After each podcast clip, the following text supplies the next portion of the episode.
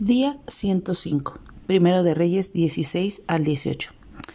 Aunque no ocupamos un cargo de rey como Baza, sí hemos sido puestos por Dios en posiciones de influencia como padres, madres, líderes, hombres o mujeres que enseñan a otros con el propósito de servir, discipular, bendecir y no de ser un instrumento de tropiezo. Cuidemos nuestras palabras y acciones en todos los que están en nuestra área de influencia al reflexionar sobre la manera en que actuaron los reyes del reino del sur y del norte, notamos que ambos reyes se inclinaron a la práctica de idolatría y del sacrificio a los ídolos.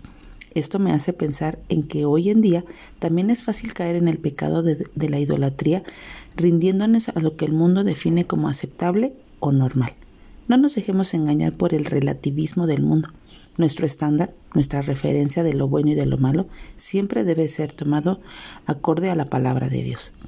Si nuestra confianza no está puesta en Dios, estará puesta en los ídolos de este mundo. En el capítulo 16 leemos que cuando el rey Simri vio que estaba acorralado, se quitó la vida prendiendo fuego al palacio con él adentro. Cuando nos sintamos acorralados o sitiados por el enemigo por fuertes pruebas o por nuestros propios pecados, corramos siempre a Dios. Él es nuestra torre fuerte y nuestro refugio. Él nos sustentará, nos protegerá, nos fortalecerá, nos perdonará y nos limpiará.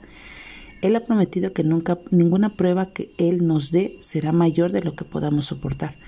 Él siempre nos provee la salida. Incluso Dios nos llama a atravesar las pruebas con sumo gozo, pues éstas fortalecen y perfeccionan nuestro carácter.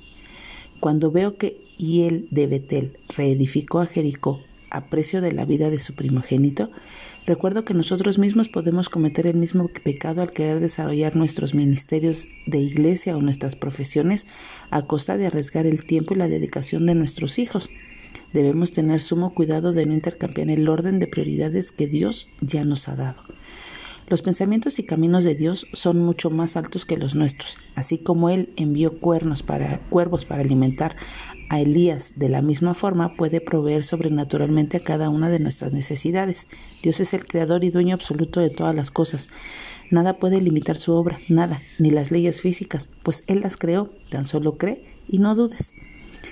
Me impacta la valentía que tiene Elías al presentarse ante el rey Acab a pesar de que éste procura su muerte. Su actitud me recuerda a la porción de la Biblia que dice, pero el pueblo que conoce a Dios se mostrará fuerte y actuará.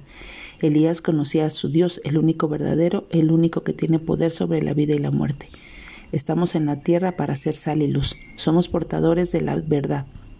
Y Dios mismo nos pondrá en situaciones donde tengamos que confrontar todo aquel, aquella práctica del mal y que adora a, a dioses falsos. Avancemos confiadamente levantando el estandarte de la verdad. Él dará vista a los ciegos, audición a los sordos. Él mismo honrará su nombre y su palabra. Dios es fiel y cumple sus promesas. No desmayemos y esperemos en la palabra, como dice, aunque tarde, espérala, porque ciertamente vendrá. No tardará. Andemos por fe y no por vista. Que tengas un bonito día y que Dios te bendiga.